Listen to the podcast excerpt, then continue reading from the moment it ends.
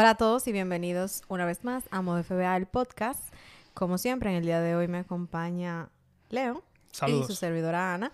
Y vamos de una vez a hacer la dinámica del día de hoy, que va a ser un poquito diferente. Vamos a estar em, valorando, básicamente, Ujú. algunas de las herramientas que utilizamos en el mundo de Amazon, en el arbitraje en específico.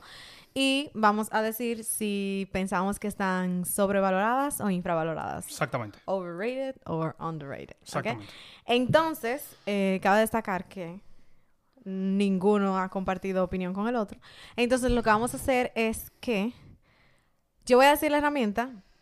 Entonces, cuando contemos hasta tres, decimos al mismo tiempo y después explicamos nuestra respuesta. Ok. Ok. Ok, entonces vamos con la primera, que es Kipa. Uno, dos, tres. Infravalorado. Infravalorado. Todo el mundo sabe eso. Pero ¿por qué tú crees que Kipa Dura es, aunque muchas personas hablan de Kipa, ¿por qué tú crees que está infravalorado? Ah, yo pienso que Kipa es una herramienta que mm, las personas la subestiman mucho porque se quedan solamente en quizás ver la gráfica de Kipa y Kipa es mucho más que solamente la gráfica de Kipa. Si lo pusiéramos en palabras sencillas, Kipa es como el catálogo completo de Amazon explicado. Sencillo, o sea, tú vas a Kipa y ahí tú vas a encontrar todo el catálogo de Amazon explicado a detalle de cómo fue su trayectoria de ventas en esta temporada, cuando inició, ahora. Y sí, pienso que está infravalorado. Yo también estoy de acuerdo con, con Kipa, que está infravalorado, aunque muchas personas hablan de Kipa, es la herramienta, yo diría, más famosa en el mundo de Amazon. Pero de todos modos, yo creo que las personas no se, no la estudian tanto como deberían, no se, no se van de lleno con esta aplicación. Y como Rosa está diciendo, es una aplicación que es súper profunda, súper poderosa.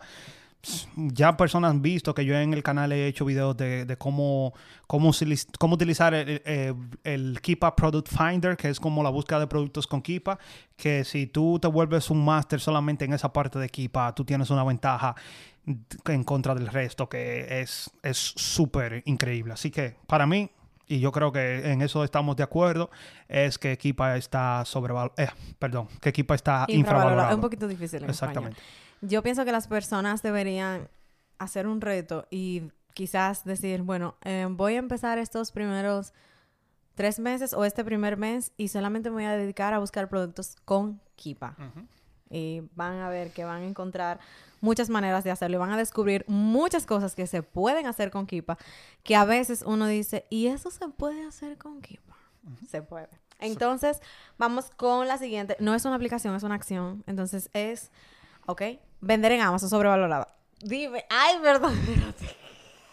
Ok, está bien. Para mí está, está infravalorado, está buena. ¿Por qué, Sobrevalorado. por qué tú crees que está sobrevalorado? Espérate, tú me dejas así en el bote. Sí. Ok. ¿Por no tú conté hasta tres. ¿Por qué tú crees que está sobrevalorado? Sobrevalorado. Yo pienso que está sobrevalorado porque eh, yo veo mucha información de mucha gente que te lo pone demasiado sencillo. Ok. Y desde, por ejemplo, desde que Leo, Leo inició con el canal, yo decía, vender en Amazon no es sencillo, no es sencillo. Yo siempre le decía, no diga que es sencillo porque no es sencillo.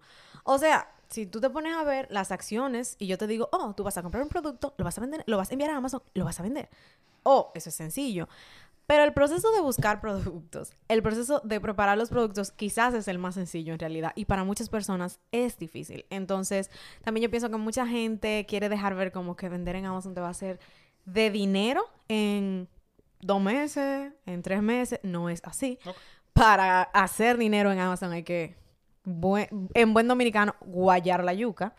Entonces, por eso yo pienso que está sobrevalorado, porque pienso que hay un hype, como que, ah, vender en Amazon ya, te va a hacer rico. No. Ok, yo difiero totalmente de ti. Yo estoy de acuerdo en que muchas personas eh, tienen el mercado y hablan de Amazon como que es la última Coca-Cola del desierto y estoy de acuerdo.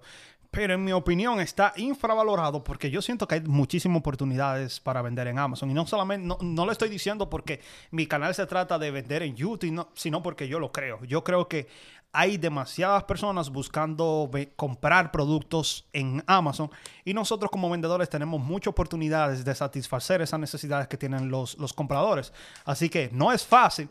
Yo, tú y yo hemos hablado mucho de esto. Lo que yo siempre digo es que yo no digo que es, que es fácil, yo lo que digo que es simple, que son dos cosas totalmente diferentes. Es simple porque como Ross dice, tú tienes que comprarte un producto, vas a analizar Kipa, luego que tú entiendas, ok, lo puedo comprar en 4 dólares, lo vendo en 15 dólares, me gano 4 dólares de ganancia y puedo seguir repitiendo ese mismo proceso. Es un negocio relativamente simple, pero no es fácil porque como tú te has dado de cuenta, hay que pasar mucho tiempo buscando productos, analizando esos productos, luego empaquetando esos productos para mandar a Amazon, para luego estar repriceando esos productos, para tenerlo con precio competitivo, para que luego se puedan vender y seguir el proceso una y otra vez. Pero yo siento que hay muchísimo, muchísimas oportunidades para vender en Amazon. Amazon todos los años está creciendo, cada año crece más, muchísimas personas están entrando al mundo Prime de Amazon, así que yo siento que hay muchas oportunidades y por eso yo siento que todavía al día de hoy Amazon está, vender en Amazon está infravalorado. Bueno, quizás lo que pasa es que como yo veo mucho contenido así que me sale random. Ok. Con eso es que me bombardean porque ellos saben que eso es lo que funciona en el algoritmo mío. En ese caso yo diría, y no estamos saliendo del tema, yo diría que entonces private label está sobrevalorado, porque la mayoría de cosas que tú ves en las redes sociales están hablando de private label, no necesariamente del negocio que nosotros hacemos. Que ahí sí yo estoy de acuerdo, está sobrevalorado porque te muestran solamente, oh, eh, yo a veces estoy viendo videos en YouTube y me salen unos anuncios como que, oh, yo con este juguetito, hay una, una persona que es como asiática, con este juguetito yo vendí 400 mil dólares y yo me quedo como que, oh, qué chulo.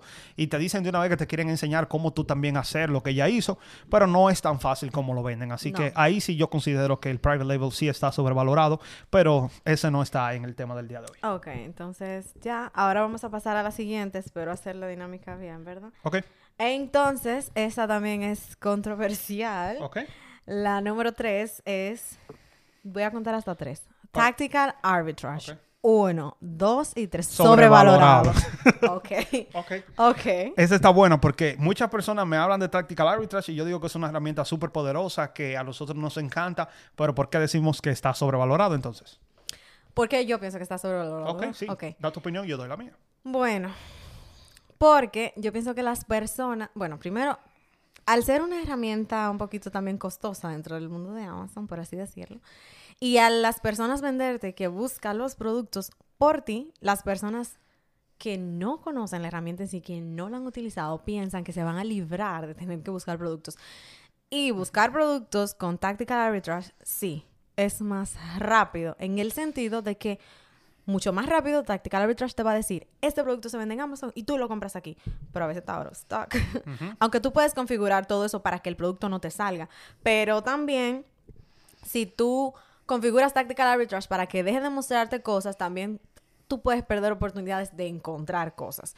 Entonces, yo pienso que está sobrevalorada principalmente porque no es una herramienta que hace absolutamente todo lo que la gente cree que hace. Entonces, es una herramienta que te ayuda a buscar productos, pero eso no quiere decir que tú no vas a buscar productos, que tú no vas a tener que estar comparando el producto, que tú no vas a tener que estar calculando si el producto da o no beneficio, porque tiene un margen de error y aparte de eso también, por más bien que tú hagas la búsqueda, tú siempre vas a tener que revisar los productos. O sea, no, no es una asistente virtual. Exactamente. Yo estoy de acuerdo contigo y mi opinión es que yo creo que muchas personas lo utilizan de atajo, como que todos sabemos que la actividad más difícil de este negocio es conseguir productos ganadores que te dejen buenos márgenes de ganancia. Y como eso es lo más difícil y muchas personas han escuchado que Tactical Arbitrage con eso es que te ayuda, dicen, ok, yo no voy a pasar este trabajo, déjame yo tomar este atajo, compro Tactical Arbitrage y ya ese problema se me va a, a desaparecer. Lo que muchas personas no saben es que de todos modos, cuando si Tactical Arbitrage te consigue un producto, de todos modos tú tienes que analizarlo manualmente. Tú tienes que saber si es una buena idea comprarlo hoy y eso tú lo sabes analizando Kipa. Así que una vez más volvemos a Kipa y Tactical Arbitrage no te va a evitar ese atajo de que tú tienes que saber analizar los productos en Kipa, porque Tactical Arbitrage te puede mostrar hoy en día, oh, este producto te va a dejar 5 dólares de ganancia, 50% eh, por ciento del, retorno sobre la inversión, pero quizás si tú no lees Kipa no te das cuenta que ese precio está inflado, que no es a ese precio que usualmente se vende, entonces tú vas a cometer un error. Así que mi opinión es más por ahí que yo me voy, porque nosotros amamos, como siempre lo hemos dicho, Tactical Arbitrage es una herramienta muy poderosa que te puede ayudar muchísimo, puede ayudar tu negocio a escalar, a escalarlo, pero tú tienes que estar en el momento adecuado. También otra cosa, lo hemos mencionado mucho, pero el tactical arbitrage no es tan fácil de aprender.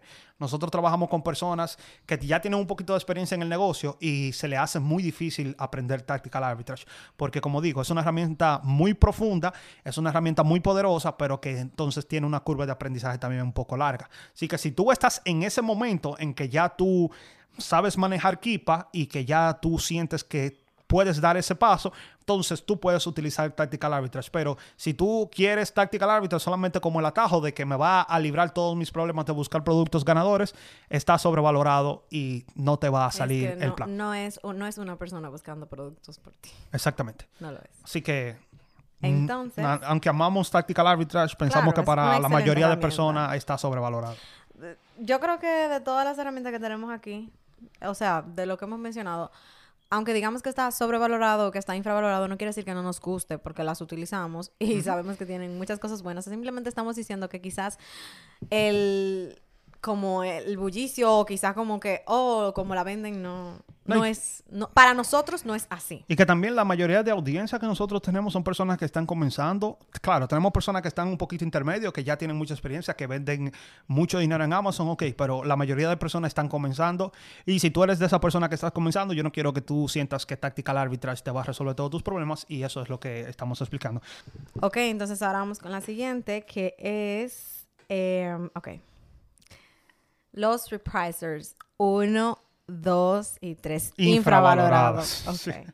Hasta ahora solamente tenemos opiniones encontradas en vender en Amazon. Ok, entonces esta voy a comenzar yo. Yo creo que están infravalorados porque, porque como la mayoría de vendedores ya lo está utilizando, si tú no lo utilizas es como que tú te estás quedando atrás. Esa es la, mi lógica simple. Muchas personas, la mayoría de vendedores lo están utilizando. Entonces, si yo dejo de utilizarlo, yo voy a estar un paso detrás porque mientras yo voy a cambiar mis precios, cuando yo tengo un tiempo de ir a mi inventario e irlo cambiando yo manualmente, las otras personas van a tener un repricer que lo van a cambiar instantáneamente, como muchos de los reprisers que hay hoy en día. Así que por esa simple razón, yo considero que utilizar un repricer hoy en día es un must have, que es como quien dice, es obligatorio, yo diría casi tenerlo, y más cuando ya tú pasas de 50 unidades, 50 ASINs que tú tienes en tu inventario, yo creo que está infravalorado. Bueno, yo pienso que está infravalorado porque no sé si las personas que nos escuchan nos miran se han dado cuenta el poder que tiene cambiar el precio en Amazon. Ya sea bajarle unos centavos o a veces tú le subes unos centavos para después, en- para después en 15 minutos bajarle un- otros centavos. Ese ejercicio de mantener el precio competitivo, de mantener el precio dinámico, cambiando, claro, cuando no tienes el buy box, mantener el precio así como cambiándole unos centavitos, hace que incluso productos que no son al que tú le cambiaste el precio se vendan. No sé por qué.